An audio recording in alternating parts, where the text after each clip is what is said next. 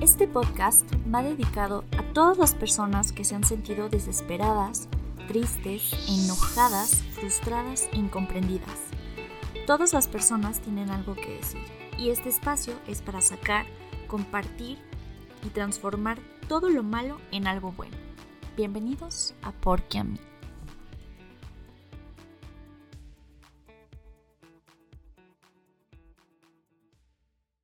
Bienvenidos al episodio 8. Este episodio se titula ¿Por qué arruino todo lo bueno que me pasa? Como invitada especial tenemos a Laura Román. Bueno, mi nombre es Laura Román, soy Capricornio, porque Karen nos hace decir los signos, ¿no es cierto? Este, soy abogada y soy experta en este tema por muchas razones que en un momento más les voy a contar. Perfecto. ¿Cómo nos conocimos? Nos conocimos hace 11 años en la universidad, en, una, en nuestra primera clase de introducción a la de carrera. introducción a la carrera. Eh, bueno, íbamos a hacer equipos como entre todo el salón y con mi introvertidez, este, yo estaba esperando que alguien llegara y me hiciera caso y dijera, ya, somos equipo. Y en ese momento llegó Llegué Karen yo. Y nos hicimos... Esa amigas. fue la vez. Ya nos conocíamos de vista antes, pero esa fue la primera vez que empezamos a ser amigas. Aquí la historia rapidísima era que había un tipo que no vamos a decir nombres delante de mí, voltea y me dice equipo y yo así de ya tengo equipo y él así como de ah bueno y se fue a buscar otra persona, ¿no? Entonces yo dije, ¿y ahora qué fregados voy a hacer? Porque no tengo equipo. Entonces volteo así al salón y yo digo a ella, yo la conozco. Y fui, me paré y le digo, oye, equipo, y ella así de sí. Y ahí, por siempre, 11 años después, 11 acá años andamos. después. Ahora, esta, como son 11 años, es difícil de decir, pero uno de tus recuerdos favoritos. Hay muchísimos, o sea, creo que no podría elegir uno en específico, pero se me viene a la mente muchísimo, o sea, cada vez que pienso en Karen, cada vez que como que la conozco y la ubico y me dicen Karen, ¿por qué Karen? Y creo que todas las veces que hemos manejado y cantado en el coche como locas, pero creo que mi favorita es una que cuando íbamos saliendo de la universidad, este, siempre nos íbamos a una calle que estaba a un lado de la universidad y era recta completamente. Poníamos una canción que en ese momento era nuestra favorita The- a, The todo Big Bang. volumo- a todo volumen y cantábamos como locas desesperadas, dábamos la vuelta, volvíamos a la universidad como si nada Ajá. hubiera pasado. O a veces dábamos dos vueltas ahí. Ajá, dependiendo el feeling. Nos Ahora, pasó. la última pregunta. ¿Cuál sería un superpoder que te gustaría tener? Yo creo que volar. O sea, siempre he creído, no sé, o sea, volar se me hace como... Para empezar, me encanta sentir como el viento en mi cara. O sea, yo sí sería de esos perritos que van afuera de la ventana y que les va dando el viento. Me encanta. Este, y puedes irte a cualquier parte del mundo, pues, no sé, si estás triste, ir a ver a la persona que extrañas, no sé, se me hace como súper versátil. ¿El tuyo? El mío, ser invisible. Y ya creo que ya habíamos hablado de esto un chorro de veces, pero yo digo también, si soy invisible, me puedo subir a un avión sin pagar, voy a donde quiera. Si soy invisible, veo que hablan de mí a mis espaldas. Si soy invisible, veo que opinan los demás. Si soy invisible, me entero de cosas que nadie me quiere decir. Si soy invisible, me meto a, a reuniones muy importantísimas del gobierno me puedo meter, volando, me puedo meter Te al ahí. Vaticano, me puedo meter con los Illuminati, no me van a ver. Muchas cosas que puedes hacer, incluido andar de stalker, ¿no? Pero, pero yo no soy así. Pero yo no soy así. Entonces, ahora sí, entrando al tema, básicamente vamos a hablar del autosabotaje. Entonces, el título que le pusimos fue de ¿Por qué arruino todo lo bueno que me pasa? Porque eso es el autosabotaje. Son actos inconscientes que ponen obstáculos en nuestra vida y esos actos los creamos por miedo o por cualquier cosa. O sea, son creencias que nos limitan y vienen mucho de nuestra baja autoestima y de traumas pasados. Entonces, Pues, ¿tú qué piensas de los del autosabotaje? pues el autosabotaje se ve mucho, como tú decías, como baja autoestima, masoquismo. Pareciera como un producto de autoodio o como falta de fuerza de voluntad, ¿sabes? Pero en realidad yo creo que es la presencia de una necesidad inconsciente que es complementada con un comportamiento de sabotaje. Creo que en el interior siempre vamos a tener algo que ocultamos, algo que no hemos sanado, algo mm, que está ahí presente, pero muchas veces ni siquiera somos conscientes de. De que lo tenemos. Este, y pues es algo muy recurrente en mí, o sea, tú sabes que he tenido como muchos altibajos y justamente por eso decidí como estudiar este tema, porque se me hace, o sea, yo creía que era como esta, esto que decíamos de baja autoestima, odio a ti mismo, pero en realidad eh, es un método de defensa. Es como un caparazoncito que tú creas para evitar salir lastimado. Exacto. Ya sea consciente o inconscientemente. Sí, y hay muchos niveles también porque todo el mundo piensa, por ejemplo, algunos ejemplos que tengo acá de autosabotaje son cuando tú te dices, ay, es que me pasó esto, qué tonta soy. O de nada me sale bien, nadie me quiere, soy una molestia. O sea, tienes creencias limitadoras y tienes miedo al cambio porque no quieres salir de la zona de confort. Pero a veces el autosabotaje va más allá porque tú te dices todas esas cosas feas porque prefieres decírtelas tú antes que alguien más te las diga. Entonces, si ya alguien dice, ay, qué tonta es, es así como de, pues yo ya me sentía tonta, yo ya me dije tonta, no me duele tanto. ya no me afecta. Me, no me hace efecto. Pero hay otro nivel de autosabotaje que son acciones. Son cosas que no te dices a ti misma, simplemente las haces y te vas arruinando la vida y ni siquiera sabes por qué lo hiciste. Eso, eso tenía, tenía un nombre y era el autosabotaje como mecanismo de defensa.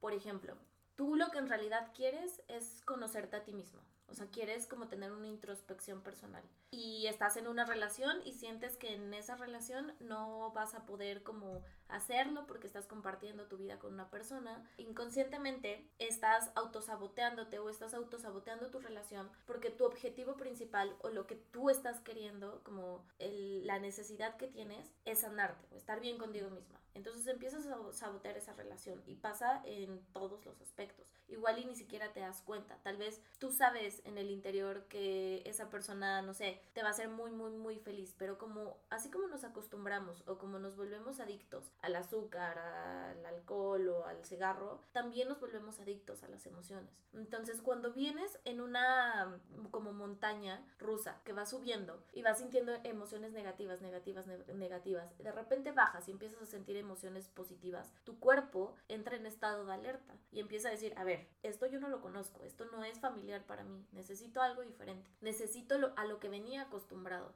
Entonces dice, aquí no es y pum, pum, pum, empiezas a hacer cosas que dices, es que ni siquiera sé por qué las hice, es que no es lo que yo quería. Cuando, pide, cuando te dicen o te piden una explicación de y eso por qué lo hiciste, de verdad no sabes. Sí, y, y a mí me pasó y tú lo sabes, o sea, muchas veces me decían, pero ¿por qué? Y yo era como, no sé, o sea, no es algo que quisiera, no es algo que genuinamente dijera, esto es lo que quiero en mi vida. Simplemente era mm, este inconsciente, este método de defensa inconsciente que te hacía volver a las emociones de caos, tristeza, como esa vibración a la que estaba acostumbrada. Entonces, cuando tantito sientes felicidad y todo, tu cuerpo entra en estado de alerta y dice, a ver, aquí no es. Aunque tal vez sí sea, pasa muchísimo con las dietas y la comida. Si nosotros sabemos que es saludable, eh, no sé, comer ensalada, comer verduras, hacer ejercicio, ¿por qué no lo hacemos? ¿Por qué nos autosaboteamos con las dietas y con todo este estilo de vida? Nuestro cuerpo está acostumbrado a un estado del ser y cuando lo quiere sacar, es cuando entra en alerta y dice, a ver, no, no vas a hacer lo que tú quieras. Nosotros estamos aquí, tenemos que volver. Y ahí es cuando empieza el autosabotaje. Exactamente.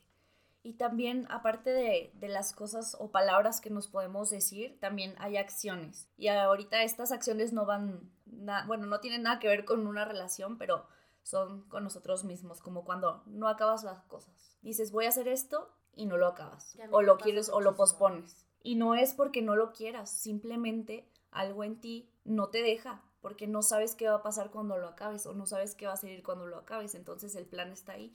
O el miedo a salir de la zona de confort. También. si lo haces y no resulta lo que querías y entras en estrés. Por ejemplo, el perfeccionismo también es autosabotaje, porque como yo te decía ahorita que fui hermosillo, o sea, mi idea de perfeccionismo que yo quería que mi Friendsgiving fuera como, como que yo como yo lo había visualizado. No fue así y me estaba autosaboteando porque llegó un momento de, ay, ya no quiero hacer nada y después de, ¿por qué Karen? ¿Por qué no quieres hacer nada? O sea, si estás ya estás aquí, estás con tus amigas y lo que era importante era de dar era dar gracias por todo lo que tienes, no que con qué cubiertos ibas a comer o cómo se iba a ver el plato y me entiendes, o sea, yo estaba muy metida en eso y tanto que en mi mente tenía yo perfeccionado cómo quería que se viera la mesa casi casi y no se vio así, yo ya estaba con sentimientos de, ay no, ya no, qué flojera, ya, ya, no hay que hacer nada. Entonces yo me traté de sacar de eso y dije, no, o sea, no empieces y no, no te estés autosaboteando aquí, o sea, vas a tener tu Friendsgiving como salga y estás con tus amigas y vas a ser feliz y al final nos la pasamos muy bien porque como que me frené a ese autosabotaje, pero mm, una Karen de hace medio año yo me hubiera hecho mi berrinche de ya no quiero. Sí, totalmente te entiendo. me pasó en Año Nuevo que, eh, que me enfoqué tanto en decoración, en que todo fuera perfecto como a la vista, que descuide mucho las personas, ¿sabes? O sea, bueno, mis invitados, o sea, tal vez no estuve tan presente o tan consciente de estar, de ser, justamente por estar pensando en el pavo, la comida, esto, el otro. Entonces te desconecta, te pierdes y dices como, a ver, es que ni siquiera me acuerdo de esto, no me acuerdo haber visto esto, ¿sabes? o sea, no me acuerdo ni de qué platicamos. Ni de qué platicamos. Pero porque estás tan en otras cosas que te pierdes lo importante que es pues la gente, las personas y que también crear expectativas es un método o una forma de autosabotaje, porque la gente es muy diferente. Y cuando haces una fiesta hay 10 personas, 20 personas diferentes, que cada uno tiene una expectativa diferente y formas de ser completamente diferentes. Y si intentamos como controlar todo, obviamente jamás va a pasar, ¿sabes? Solamente puedes controlarte tú y tus acciones y si con eso no es suficiente, ni modo. Y yo creo que yo me estanqué en eso porque como ya me había salido perfectamente bien una vez, ah, yo estaba yo, porque yo estaba, ah, Pero es que esa vez fue de hasta los platos, de aquí se va a acomodar así y que la lasaña. Entonces yo sentía más control de que se había, o sea, se había cocinado aquí, no sé. Entonces fue, ok, ya todos sentados, ahora sí, cada quien diga algo por lo que está agradecido. Ahora tú, ahora tú, ahora tú. Entonces, como nadie me dijo no y lo hacían, pues para mí fue así como de, ah, qué padre, ¿no? O sea, ni siquiera fue como de, ay, sí, están haciendo lo que yo quiera. No, no fue nada de eso. Fue como de, ay, qué padre. Y al final de este año fue así como de, ¿qué está pasando? Porque no nos podemos poner de acuerdo. Entonces aprendí mucho que no siempre las cosas van a ser como planeas y no por eso dejan de ser mejor. Bueno, entonces, este otro ejemplo de, de acciones de autosabotaje son excusas para no esforzar. Ajá, por ejemplo, yo en la vida soy mucho de poner pretextos. O sea, sé lo que tengo que hacer, cuándo lo tengo que hacer, en el momento en el que tengo que hacerlo, pero no quiero. O sea, es mucho de mm, como cuando te dicen lo que tienes que hacer. No sé, llega mi roomie, por ejemplo, que es medio intensa con la limpieza. Soy yo, idiota. este. y y, no soy intensa con Y es como, oye, creo que ya hay muchos platos sucios, un ejemplo. Y ya estaba a punto de lavarlos y es como, ah, sí, ahorita es que estoy esperando a que se junten más, ¿no? Pero solamente por el hecho de que me lo dijera, como que algo en mí se resiste y ahora no lo hago. También con lavar mi coche, que es algo que yo creo que los que me conocen todo el tiempo me dicen. Solo el hecho de pensar que tengo que, o sea, que la gente me lo está diciendo, hace que menos quiera hacerlo. No sé, o sea, yo lo, yo lo veía antes como un momento de rebeldía o cosas así. Ahora entiendo que es, un, es una forma de autosabotaje, como un caparazón, como blindarme, como yo hago las cosas cuando yo quiero, no cuando me las digan, como esta rebeldía inconsciente que tiene que ver con miedo al cambio, o sea, miedo a que las cosas no sé, que tal vez lave mi coche y ya no encuentre un papel que yo necesitaba y que estaba ahí, que me lo tiraron, o sea, como este cerebro que piensa en cosas que, sus momentos que tal vez ni Cerebro fatalista. Exacto, cerebro fatalista que piensa en todas las opciones y cree que todas le van a pasar a esa persona, bueno, a mí. Yo siento que yo era antes así, creo que ya se me está quitando. Era de, ah, me dijiste, como te digo una vez que mi ex uno de todos, no les voy a decir quién, este, me dice, ya métete a bañar. Y yo ya estaba literal quitándome los calcetines para meterme a bañar y solo porque él me dijo, ya no me bañé. Y fue así como de, ¿qué onda? Y yo, no, a mí nadie me dice qué hacer. Entonces sí fue como que, ¿qué onda contigo? O sea, ¿qué traes? Y ahora trato de hacer las cosas de, no me lo están diciendo por fregar. Piensa que no me lo están diciendo por fregar. Aparte no es una orden, ¿sabes? Es como un yo noto que esto está pasando, o sea, como hacerte ver cosas que tal vez tú ni siquiera te das cuenta, porque estás acostumbrado. Exacto, y ni siquiera sé si íbamos a algún lugar y se me estaba haciendo tarde, o sea, solamente el hecho de bañate. Sí, ya era no. no, me están dando una orden, yo no quiero, vaya. Exacto, cuando yo ya me iba a bañar. Otro ejemplo, la pro, no sé decirlo en español. Procrastinación. Procrastinación. Ok. Procrastinación. Eso me pasaba antes mucho en el trabajo. ¿Qué dices? Mañana, mañana. Y en la un. y en la vida. A mí me pasa muchísimo, no para cosas como gimnasio, comida, cosas así, pero sí como, por ejemplo, lavo ropa y la ropa está ahí un mes, ¿sabes? Y ya tengo este método de que en cuanto está lista, la voy doblando, pero ahora toda está doblada en el comedor. Ahí abajo. Y el subirla, la voy subiendo como de a una en una. No sé por qué, o sea, no sé qué pasa en mi cerebro, lo he estudiado muchísimo, trato de leer todos los libros. De por qué, es que si no saben ustedes, hay un libro que dice, ¿por qué no, por qué no guardo mi ropa? Se llama.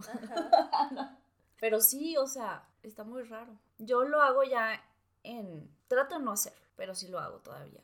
Por ejemplo, la última vez que fue en lo que procrastiné fue en hacer la maleta para irme. O sea, pintarme el cabello para irme. Ah, Tenía yo que irme a las 12 y me estaba pintando el cabello a las, 10 de, la, mañana.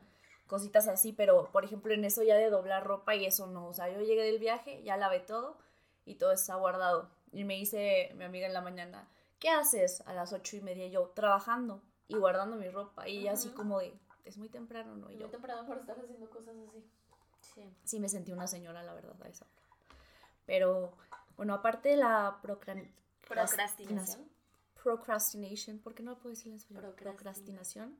Este, otro ejemplo es dormirte tarde cuando sabes que te tienes que levantar temprano. Eso es la mayor forma de autosabotaje, porque sabes que no te vas a sentir bien y lo haces creo que tiene que ver con lo que yo decía del miedo al cambio, miedo al, a lo desconocido, podría ser como una, como una especie de, de cuidarte o algo así. A mí me pasa mucho con los vuelos, o sea, cuando sé que tengo un vuelo o cuando voy a ver a alguien, tengo una cita, no sé, desayunar o algo. Te desvelas. Me desvelo, así como diciendo, no, no, no. Pero creo que también tiene que ver con mi miedo al compromiso, ¿sabes? Como... Como que no te quieres no quieres estar lista o estar no tu cerebro no quiere que pienses que ahí vas a estar al 100% para esa persona. Ajá, es como, no, o sea, me, vas a tener una versión de mí que no te va a dar al 100, que no, que no llega temprano. Que no llega temprano, ¿sabes? Eso es, eso es autosabotaje, no volver a caer en, en lo que ya viviste.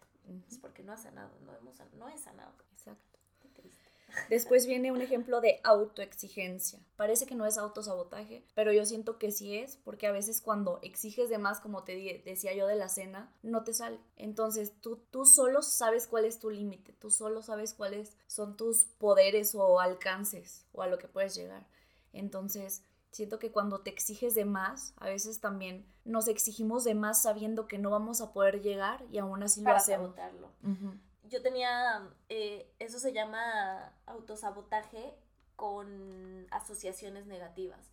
Tú tienes una meta en específico, tú sabes, no sé, que quieres correr medio maratón, un ejemplo, pero tienes la cadera mal o la espalda mal. Sabes que jamás tal vez lo vas a hacer, pero empiezas a entrenar, entrenar, entrenar y a creer tanto en que vas a ser la persona que lo va a lograr, aunque tú sepas que físicamente tal vez no, o con discapacidad o todo esto, bueno, con discapacidad, o que con tratamiento, con, ¿cómo se dice? Con, no sé, fisioterapia, cosas así, tal vez lo logres. Pero te fijaste una meta muy inalcanzable, no inalcanzable, porque no creo que nada sea imposible. Muy alta muy, Pues es que también muy diferente mentalmente a lo que físicamente puedes dar.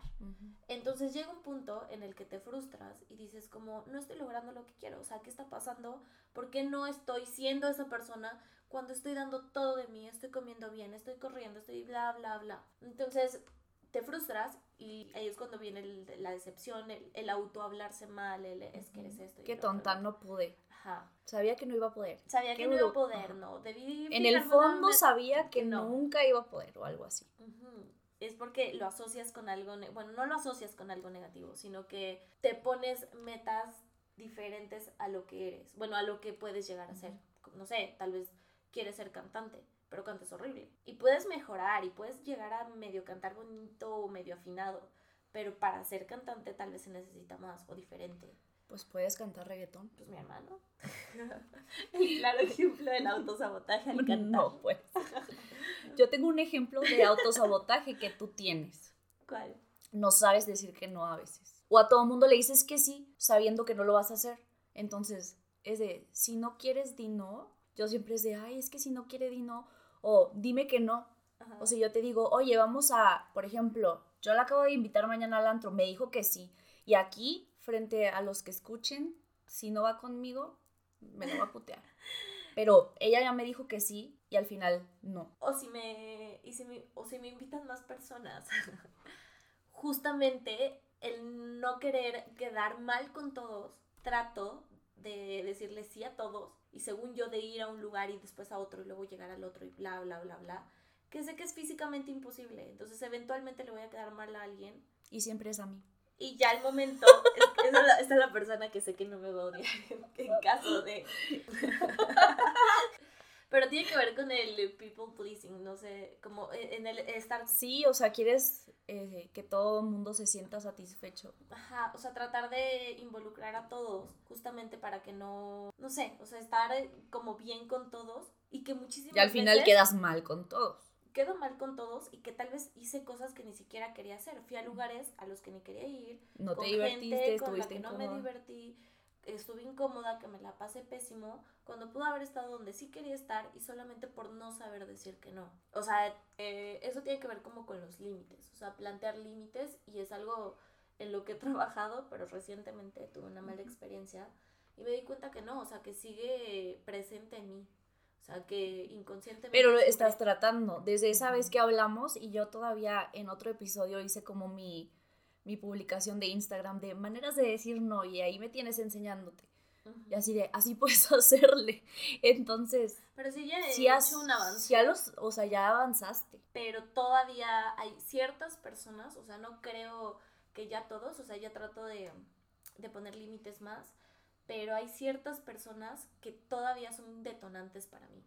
No sé si por lo que vivimos en algún punto de la vida, porque son muy cercanos a mí, muy, muy, muy cercanos, o sea, que considero como muy de mi círculo primario. Y no les puedes decir que no.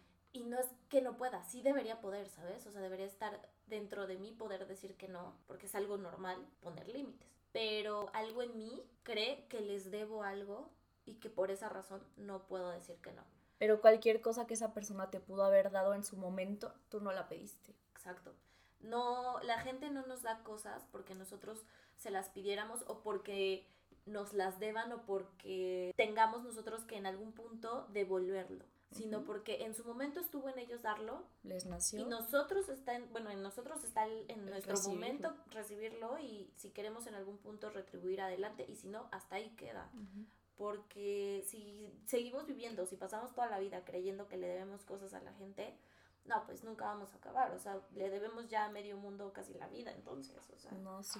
Y sí cuesta, pero te digo, yo también he estado avanzando y lo que más he practicado ahorita es decirle no a mi mamá, porque antes si me llamaba a mitad del trabajo, yo dejaba el trabajo y decía, necesito que me busques un vuelo, todo pausa, le estoy buscando un vuelo a mi mamá y ahora es de, no tengo tiempo, estoy ocupada, yo te digo cuando puedo. Exacto. O por ejemplo, no sé, el día que me habló y que yo ya tenía el Uber aquí afuera. En otro momento yo hubiera cancelado el Uber y me quedo a ayudarle y después me voy, pero ¿por qué? O sea, yo ya me iba.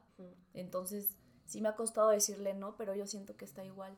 Entonces, es difícil decir no, pero debemos decir no porque no podemos estar en una vida en la que estemos haciendo cosas, que, no queremos. Que no queremos, justamente. Ok, otro punto es elegir la satisfacción inmediata a la de a largo plazo, porque a veces elegimos el camino más fácil, el que nos va a dar mañana, el que vamos a tener, bueno, más bien la compensación mañana, en vez de, de saber que si hacemos otra cosa que nos va a convenir más en tres años, preferimos hacer algo momentáneo, momentáneo que no dura, y al final eso lo hacemos porque creemos que a largo, algo a largo plazo no lo vamos a lograr. Sí, o que no lo vemos como tangible. El chiste es que como no lo vemos tan cercano, no podemos decir sí va a pasar, entonces nos vamos por lo inmediato, lo que sí tenemos en este momento. Y a veces eso nos autosabotea el futuro principalmente, porque probablemente es, no sé, otro ejemplo de, estás con dos chavos, o sea, o estás conociendo a dos y de repente, sabes que, tres, cuatro, cinco, sabes que uno, este, no sé, o pongo mi ejemplo, que alguien dice, no, pues Karen estaba en su momento de, de, de sanación, la espero, me gusta un chorro, pero la espero. Y de repente llega alguien que no le gusta tanto, pero ahí está, está disponible, pues bueno, me quedo contigo. Y al final te, se queda como pensando de, no, ya no estuve con la que sí quería estar porque todavía no estaba lista. Y está infeliz con alguien que le gustaba poquito y la tenía ahí. Creo que eso pasa muchísimo cuando, o sea, en las relaciones al menos, cuando no has sanado esta parte de el saber estar contigo mismo, saber quién eres, o sea, como el autoconocimiento y que mm, no sabes estar solo, o sea, a fuerza o siempre tienes que estar con alguien. Entonces vas por la vida buscando estos amores efímeros. Yo también se llama Satisfier, no es cierto. Basta. Este, ajá, entonces vas con estos amores efímeros que no te completan, bueno, es que ningún amor te completa, pero que no te sientes satisfecho en donde estás o con la persona con la que estás, que sientes un vacío, dices, me gusta esto de esta persona o tal vez físicamente me gusta, pero eh, no me divierto tanto con él o ella, eh, ¿sabes? O sea, sabes que a futuro ahí no es, pero sigues ahí solamente por el hecho de, que es la persona que está en el momento. No te vas a esperar tres años, porque no sabes si en esos tres años va a llegar eh, lo que es el ideal o lo que tú esperas. Y te conformas, justamente por la falta de autoconocimiento y el autosabotaje. Exacto. Que tiene que ver con, podría ser hasta algo como un miedo a lo desconocido, como el no saber qué me espera, esto ya está aquí presente y disponible, esto es mío. Y es una vida de infelicidad, o sea, imagínate estar con alguien que no te da todo lo que esperas solamente por no estar solo. Está cañón. eso sí. Yo no sé si me estaba autosaboteando al primero no querer nada y después de siempre si quiero o simplemente sería como no cambié de decisión y ya. Ajá, o sea, creo que cambiaste de decisión, o sea, no se puede porque no estabas quedándote por no estar sola, ¿sabes? Estabas quedándote porque estabas o, habías conocido a una persona que se adaptaba a ciertas cosas que te gustaban, que no al todo, ¿sabes? No, no al todo. Pero ciertas cosas que sí, pero tampoco estabas buscando una relación a largo plazo, solamente un vemos. un vemos. que es nuestra nueva frase favorita. Vemos. Vemos.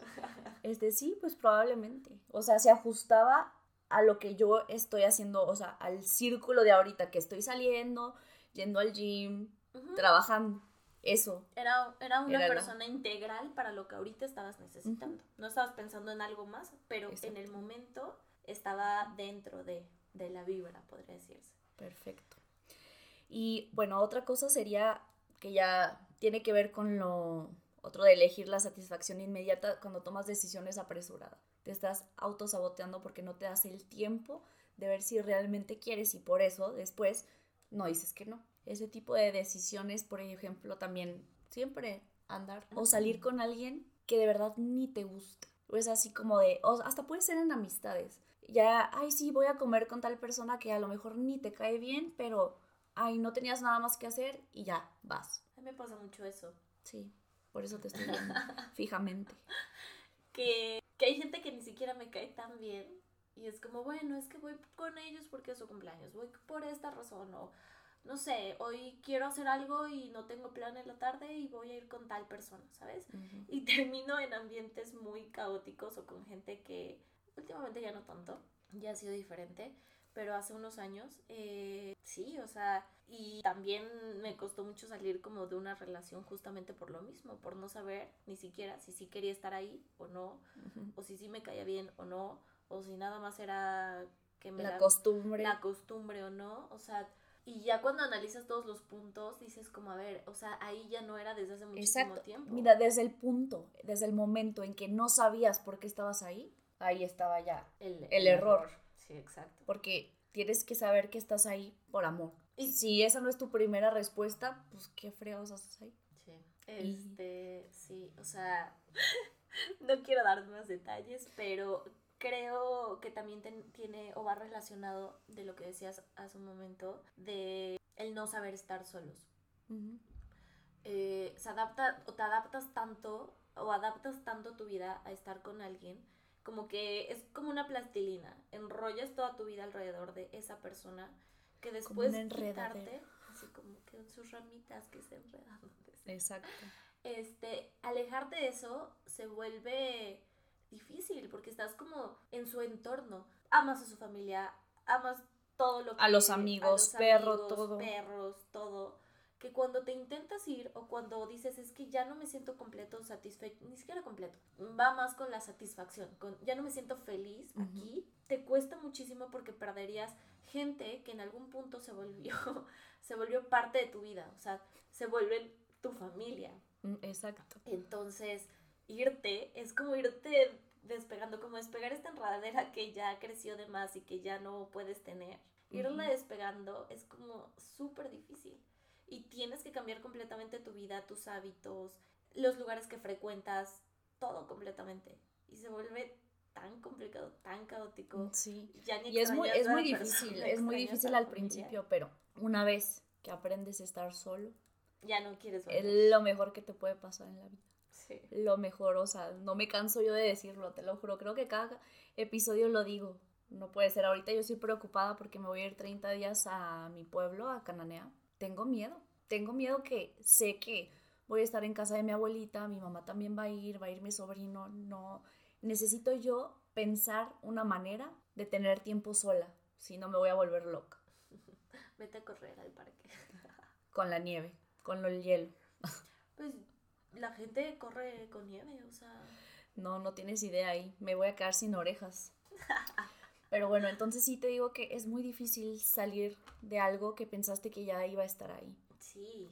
Y te digo, o sea, más cuando lo cuando adaptas toda tu vida a eso, o sea, cuando ya te ves como muy, muy, muy a futuro y dices, bueno, puedo sacrificar un poco mi felicidad o el estar al 100 porque pues ya quiero pertenecer aquí, porque ya me quedé bien su familia, porque ya me quedé bien sus amigos, porque mis perros lo quieren, porque mi hermana lo quiere, ¿sabes? Y no estás bien, o sea, no... Y eso también es autosabotaje, quedarte en un lugar en el que sabes que ya no es ahí. Sí, y, lo expresas físicamente, o sea, subes de peso, te descuidas, se te va el cuello, este... O te sale cuello. Te sale cuello, este, ajá, o sea, se ve físicamente en ti, pero porque es un reflejo de cómo estás internamente. Exactamente. y a veces, no sé, o sea, a mí no me, no me gusta estar diciendo de estaba mal con él y solo estoy bien, pero todo lo bueno que vivimos no lo cambio. Totalmente. Pero siendo así completamente honesta y cruda, estoy mil veces mejor así como estoy ahorita. Pero también creo que si no hubiéramos vivido todo lo que vivimos, no seríamos las personas Exactamente, o sea, si a mí no me hubiera pasado eso, estaría igual. Exacto. No sé, ya estaría en el hoyo, ya me hubiera dado... No sabemos, porque también es lo que te decía, o sea, no podemos decir tal vez seguiría igual o tal vez esto, el otro, no, porque sí, algo hubiera llegado a nuestra vida que eventualmente nos llevara a evolucionar, bueno, a crecer, creo. Sí, sí, pero... O sea, todo, todo pasa por algo, entonces el hecho de que aún así íbamos a tener distancia, o sea, no creo que me hubiera hecho bien, sino mal. Y al final, a la distancia ahí está. Sí. Y me hizo bien, pero ya no esperas nada, ya no añoras nada. Exacto. Entonces, cuando ya no hay nada, es mucho más fácil. Es mucho más fácil soltar. Exacto. Bueno, uno de los últimos puntos es también que nos forzamos a cosas que no queremos. Y esto ya lo tocamos hace rato un poquito. O sea, a veces no quieres hacer algo y lo haces para quedar bien. O no quieres estar en algún lugar y vas para estar bien. O no quieres comer algo y te lo comes para estar para quedar bien con la persona que te lo hizo o cualquier cosa. O sea, todo eso es autosabotaje porque después se va haciendo como una, bola de nieve. Una, ajá. Vas cambiando tu personalidad para adaptarte a alguien cuando no te gusta, no quieres. Y probablemente si lo haces con amigos a largo plazo, en algún punto tienes que decir que no comes tal cosa. Helado, por ejemplo. Entonces, sí, y imagínate, si, si empiezas mintiendo y adaptándote para estar con una pareja, en algún punto tienes que decir la verdad. Por ejemplo, ¿qué te dije en la mañana? Yo te dije, mándale un meme. No, porque va a pensar yo que lo sepa de una vez. Mándale el meme. No estés cambiando de personalidad. Porque si no, en seis meses se va a dar cuenta y va a... Es peor cuando de, ay, todo el tiempo me mintió. Porque no hay peor cosa que te mientan. Y a veces ni siquiera es la mentira, sino que te mintieron. A mí me pasa mucho que justamente por intentar pertenecer o intentar como mantener todo estable o a las personas felices como el complacer gente, digo como justamente mentiritas como y que se te olvidan y que se me olvidan obviamente y que de repente salen y es como ay me mentiste pero es como no a ver intenté pacificar todo no sé si, si esas pues sí crear paz y, dentro de la paz que cree caos exactamente pero ahí va otra cosa como mi intento de libre exacto ahí va otra cosa o sea ¿quién te da a ti la responsabilidad de tener que crear paz en un ambiente? Como, ¿por qué te lo tomas a pecho? Eso es un, eso es un trauma que tiene que ver con el abandono. O sea, em, yo tengo la herida del abandono y me gusta que el mundo arda. Hay diferentes... Hay diferentes tipos de, de, síntomas y de, por ejemplo, tu herida del abandono viene de tu papá, la mía viene de mi mamá. Entonces es muy diferente. No síntomas, no son síntomas, sino como actitudes o formas de expresarlo que tienen que ver con eso. O sea, entonces em, puedes tener la misma herida y nosotras 20 personas igual, pero lo vamos a expresar diferente de acuerdo a la forma en la que nosotros lo interpretamos hacia nosotros mismos. Entonces, este, la mía tiene que ver muchísimo con eso, o sea, con decir cositas, pum, pum, pum, pum, y se va haciendo una montaña de cosas y de mentiras y que he tratado últimamente de ya no, pero de repente me sale y es como y caos. Y... Y, para eso está tu hermana así como de, no es cierto. Que luego las enfrente, enfrente de la gente así de, ¿por qué mientes por convivir? ¿Cómo me muero de risa cuando haces Ay, Pero sí, entonces, bueno, esos son algunos de los ejemplos y antes de terminar, quiero dar otro ejemplo que antes yo hacía mucho y creo que estoy trabajando en eso, que te das por vencido antes de empezar. Yo creo que antes lo hacía más, pero ya... Ajá, pero no así como que te das por vencido de todo, pero por ejemplo, ya cuando subí de peso, yo decía, ¿para qué regreso al gym? Ya no voy a estar como antes. Pensé de veras que tenía yo que comer, iba a vivir a base de lechuga y agua. Cuando menos pienso, ni le eché tantas ganas como le debería haber echado y ya bajé 10 kilos. Entonces yo siento que si de veras tuviera una rutina así como de súper estricta. O esto que decías de, ya no voy a poder ir al gym porque con la persona que estoy se va a enojar porque mm. ya voy a bajar de peso y él no está haciendo nada por él mismo, entonces se va a enojar por eso. Exacto. Y era como, basta, vamos al gym, no. Sí, o sea, son muchas cosas que a veces haces por otras personas y a veces haces por ti porque piensas que no vas a poder. A mí me pasó que una persona con la que salí se levantaba a las 5 de la mañana, 6 a trabajar. Entonces yo en el momento lo hacía y era como, oh, sí, no sé qué. Pero lo estaba haciendo por esa persona. O sea, no lo estaba haciendo por convicción propia porque yo quisiera en su momento. Entonces después intento mantener esa rutina y es como, bye, no. Pues, no, no lo dejas. O te levantabas tipo para cuando él te mandara buenos días, tú le pudieras contestar. Porque si no le contestaba a las 6 de la tarde. en vez de las 6 de la mañana. No, pero, pero sí. O sea, pero sí, o sea, cambiamos muchas cosas y nos autosaboteamos de muchísimas maneras. Pero lo más importante es ser conscientes de, o sea, saber en qué puntos y en qué momentos estás siendo tú mismo y en qué momento estás siendo esta versión de ti que va a crear un futuro de ti que no quieres o que no te gusta. Exactamente. Es que es muy difícil dar un consejo para que no te autosabotees. Pero lo más cercano, exacto, lo más cercano es cuando tú tomes una decisión o cuando estés haciendo algo, siempre checa bien cómo, cómo te hace sentir. Si no te hace sentir bien, por ahí no va. Es que hay un tipo de autosabotaje que tiene que ver con lo desconocido a lo que no es familiar. Entonces, por ejemplo, tú dices, estoy a dieta, pero la dieta no me hace sentir bien. ¿Por qué? Porque tu cuerpo no está acostumbrado, porque no es tu estilo de vida. Entonces, obviamente, si preguntas, ¿cómo me hace sentir esto?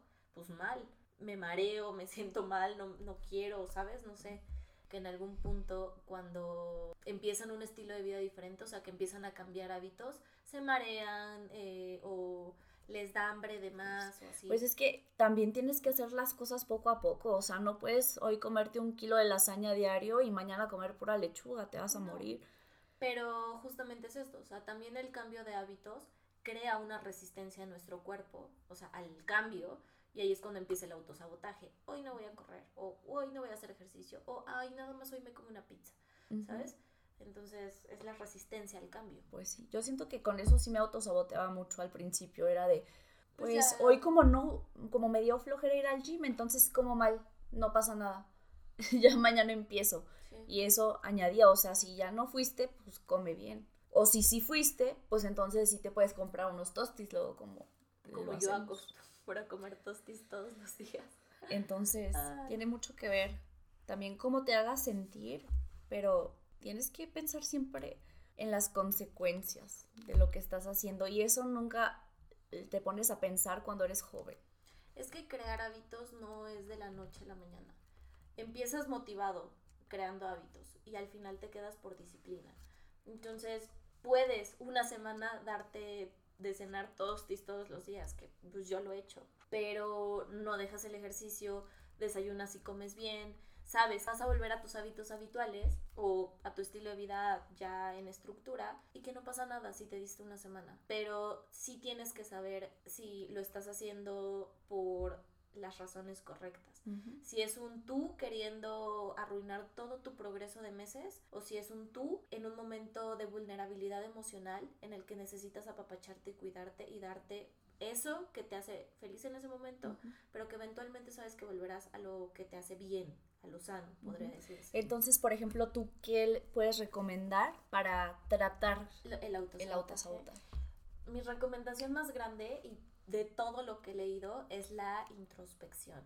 Hacer un análisis de cómo estás llevando tu vida, las personas con las que te juntas, porque somos un reflejo de las personas con las que estamos, eh, las personas que te rodean y la relación que tienes con esas personas y la relación que tienes contigo mismo. Cómo te hablas en el día a día, qué cosas haces en el día a día para cuidarte, para estar bien tú em, y anotarlos, o sea, hacer la, la, anotación de todo y ver qué cosas o qué hábitos o qué acciones o qué personas te están llevando a ser una mejor versión de ti mismo o la versión que quieres en un futuro de ti y lo que no, ir viendo por qué, porque sigues en ese mecanismo de estar donde no quieres estar, porque estás, o sea, totalmente es introspección, saber quién eres, cómo eres y, y también buscas. Puede ser también mucha honestidad contigo mismo y con los demás. Por ejemplo, cuando, o sea, se vale echarse para atrás, cuando ya le dijiste a tres personas que sí y dices, híjole, es que ya les dije que sí, no pasa nada si les escribes y es así de, oye, te dije que sí, porque no me acordaba que tenía que hacer esto. O sabes que te dije que sí porque la verdad quería este, quedar bien. O sea, lo, hice porque no quería quedar mal contigo, pero la verdad no tengo ganas. Cuando dices que sí, no es como que firmas un contrato. o sea, siempre puedes cambiar de opinión. Y los mejores amigos o las mejores personas lo van a entender. Lo van a entender. Y quien no lo entienda, pues es una persona que tiene que trabajar completamente en él o en ella porque pues tiene que entender que son individuos completamente diferentes. Exactamente. Y no siempre se quiere y no siempre se puede. Entonces sí, es demasiado difícil lo de hacer la introspección para empezar o autoanalizarte porque tampoco es como que algo de, ah, sí, me voy a sentar y me voy a analizar, o sea, requiere de trabajo. Sí. Porque no es nada fácil. Pero entonces, si ustedes están dando cuenta que están teniendo este tipo de cosas que mencionamos, como el autosabotaje, siempre se vale echarse para atrás y decir, ¿sabes qué? Estoy haciendo esto que sé que me va a fregar la vida, pues lo cambio.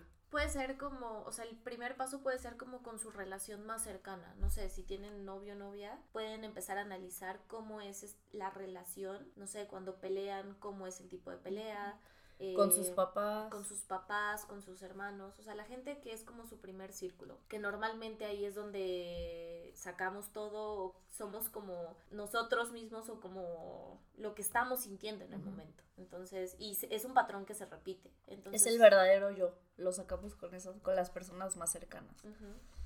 Entonces es lo único que les podemos aconsejar, por lo menos darles una lista de las cosas que pueden ser el autosabotaje para que sea más fácil que las identifiquen si es que lo están haciendo, trabajar en ustedes mismos y siempre se vale cambiar de opinión. siempre se vale cambiar de opinión y siempre se vale decir no. Perfecto. Hasta para nosotros mismos, decirnos no. Muy bien. Pues me dio muchísimo gusto al fin tener este episodio contigo. igual, me divertí mucho. Nos vemos en el próximo episodio y esperemos les haya gustado. Bye. Bye.